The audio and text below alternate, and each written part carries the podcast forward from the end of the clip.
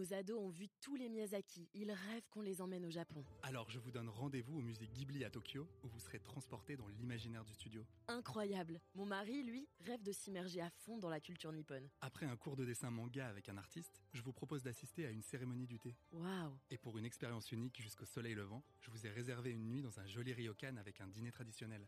Je nous y vois déjà. Avec Marco Vasco, ne rêvez plus, vivez votre voyage l'esprit libre. Au rendez-vous sur marcovasco.fr pour imaginer votre prochain voyage sur mesure.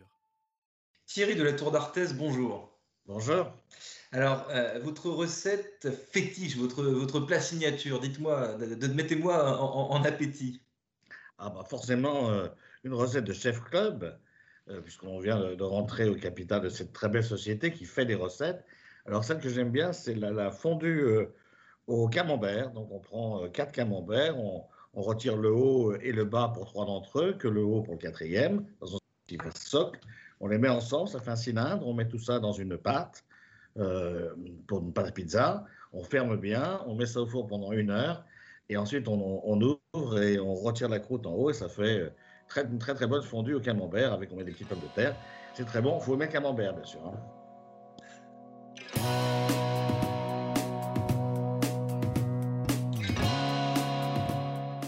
Bonjour à tous et bienvenue au Talk Décideur du Figaro euh, en visio, euh, toujours avec aujourd'hui Thierry de la Tour d'Arthez, PDG du groupe français Seb, et ce depuis euh, l'an 2000.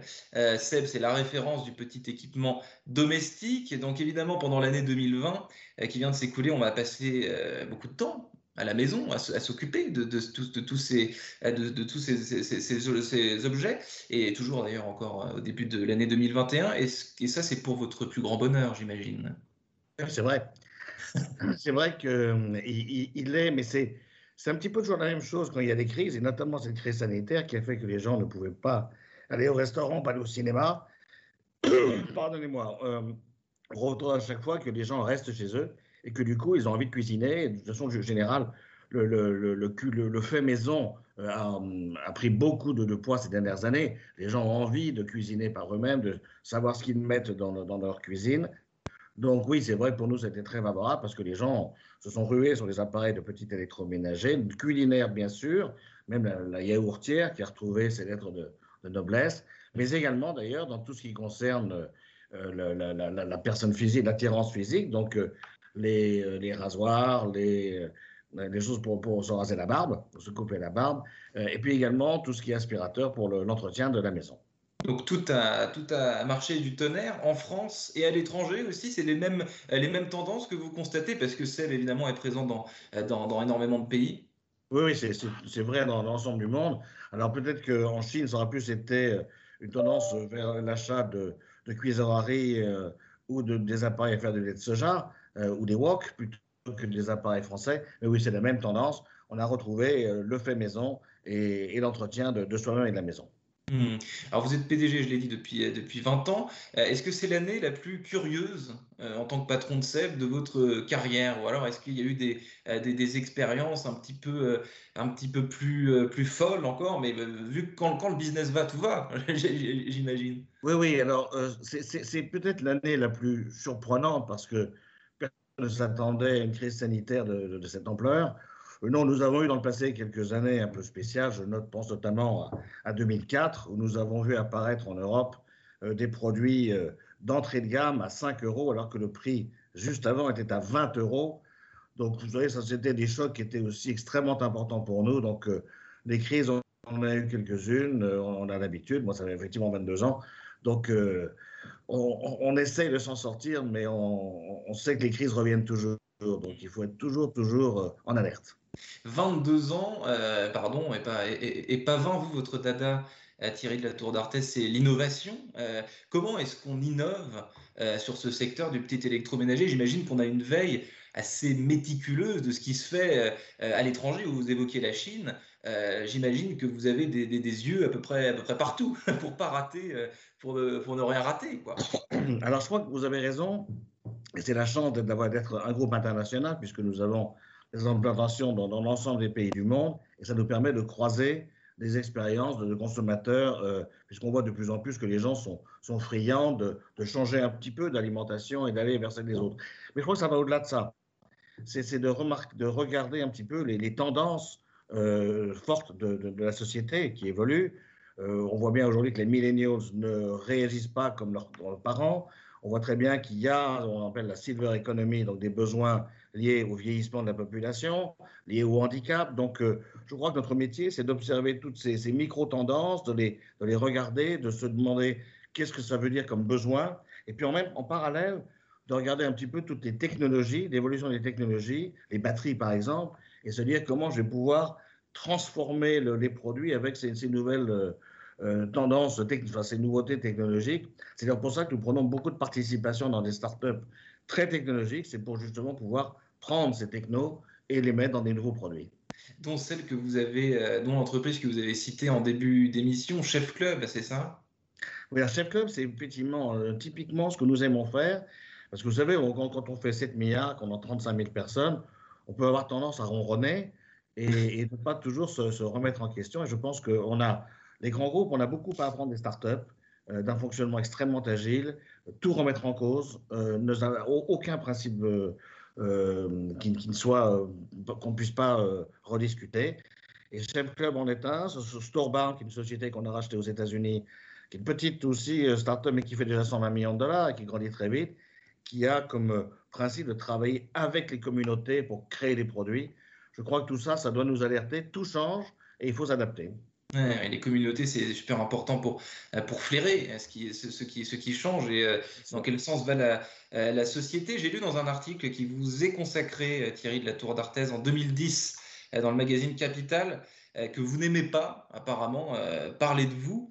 Euh, est-ce que vous trouvez que, patron, ça ne devrait pas rimer avec starification? Parce qu'aujourd'hui, quand on regarde les réseaux sociaux, le web, il y a beaucoup de patrons qui, qui se comportent comme des people, finalement. Ouais, bah, c'est pas mon truc, moi, pour tout à fait honnête. Donc, non, oui, je pense que le patron, il est, il est là pour, pour essayer de tracer la voie pour l'entreprise et, et peut-être euh, oui, montrer le pont et le traverser et inciter les collaborateurs à le faire. Je crois que ça s'arrête là et puis euh, à réfléchir et puis euh, attirer les équipes et pas à se mettre en avant. En tout cas, c'est pas tellement ce que j'aime faire. Donc vous n'êtes pas un patron, un, patron star, toujours dans, dans ce même papier de capital qui est vraiment, j'ai trouvé excellent. On apprend aussi que vous ne, laissez, euh, vous ne vous laissez pas avoir par les modes, les tendances managériales, les anglicismes. Euh, je pense au développement personnel, à toutes, ces choses-là. Est-ce que vous, vous, me confirmez ça déjà? Et ensuite, votre style de management à vous, c'est quoi? Je crois qu'on a hum, le style, il, vient aussi de la culture du groupe, qui, donc, euh, qui a démarré bien avant moi. Et nous, nous sommes un, groupe d'origine familiale, pardonnez-moi, donc hum, on aime des managers qui soient vraiment qui, connaissent leur dossier par cœur et qui sont aux commandes et qui sont euh, à l'exécution. On n'aime pas trop les gens qui parlent pour ne rien faire euh, ou qui parlent mais en, sans faire. Et donc, nous, on aime bien que nos, managers euh, fassent et ils le font en général. Donc, oui, je crois que c'est un management de, proximité. Je crois qu'il faut, ce qu'on essaie d'avoir, de, c'est des, peut-être des gens qui, à la fois, sont capables de voir la forêt, c'est-à-dire le long terme, mais également de voir la feuille. Donc, savoir rentrer dans le détail. Moi, c'est vrai que je peux exaspérer beaucoup de collaborateurs parce que si vous me donnez un tableau de 300 chiffres, s'il y en a un de faux, il y a fort à parier, je tomberai dessus. Mais, mais je crois que voilà, c'est un manager où on n'aime pas les gens qui parlent trop d'eux-mêmes, mais qu'il faut que. Euh, on est au service de l'entreprise. C'est intéressant ce que vous dites, parce qu'effectivement, Seb, c'est une vieille, vieille entreprise. Euh, et, donc, si on compare ça avec une startup qui, vient de naître, euh, la startup, elle n'a pas forcément justement ce passé qui donne confiance, cette histoire. Et donc, aujourd'hui, où on parle tout le temps de, de quête de sens et, de, et toutes ces choses-là, on est tenté de vouloir s'approprier tout un tas de tout un tas de cultures, tout un tas de mots qui, qui finalement euh, veulent, veulent pas dire grand-chose. Vous avez un socle historique, vous avez une histoire, quoi. Oui, une histoire que je trouve très belle d'ailleurs, parce qu'on démarre par un rétameur euh, dans les années 1850 et, on est aujourd'hui un groupe sans, fierté, sans, avec fierté si, mais, sans arrogance, euh, qui, a 35 000 collaborateurs. Donc je crois que c'est euh, une force, une force que ressentent tous nos collaborateurs. c'est une, ce sont des, et, peut-être que ça a construit, ce sont des, valeurs au, fur et à mesure. et ce qui m'amuse moi, c'est que quand je regarde les valeurs qui avaient été écrites par nos, nos refondateurs en, 1945, euh, aujourd'hui sont les mêmes. C'est l'entrepreneuriat, euh, c'est le, respect de la personne, c'est des choses comme ça. Euh, c'est l'innovation, bien sûr. Donc je crois que c'est ça qui, est le ferment, le ferment du groupe.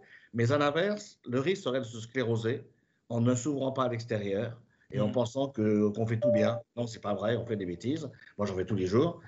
Donc, il faut absolument, et c'est pour ça que je pense que la- le travail avec des startups est très, très intéressant. Euh, et ça nous secoue, et j'espère qu'on continuera à, à prendre. On a, je crois, aujourd'hui une vingtaine de participations dans des startups, et ça nous fait beaucoup de bien. Hmm. Merci infiniment Thierry de la Tour d'Arthez, PDG du groupe SEB, d'avoir répondu à mes questions pour le talk décideur euh, du Figaro. Je vous souhaite une excellente fin de journée et j'essaie dès ce soir la fondue au camembert, c'est une promesse, solennellement. Merci beaucoup.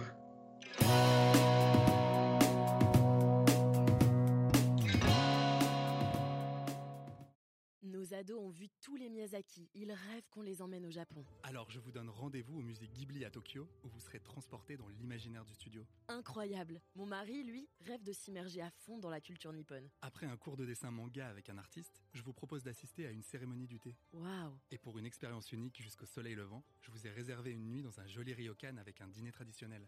Je nous y vois déjà. Avec Marco Vasco, ne rêvez plus, vivez votre voyage l'esprit libre. Au rendez-vous sur marcovasco.fr pour imaginer votre prochain voyage sur mesure.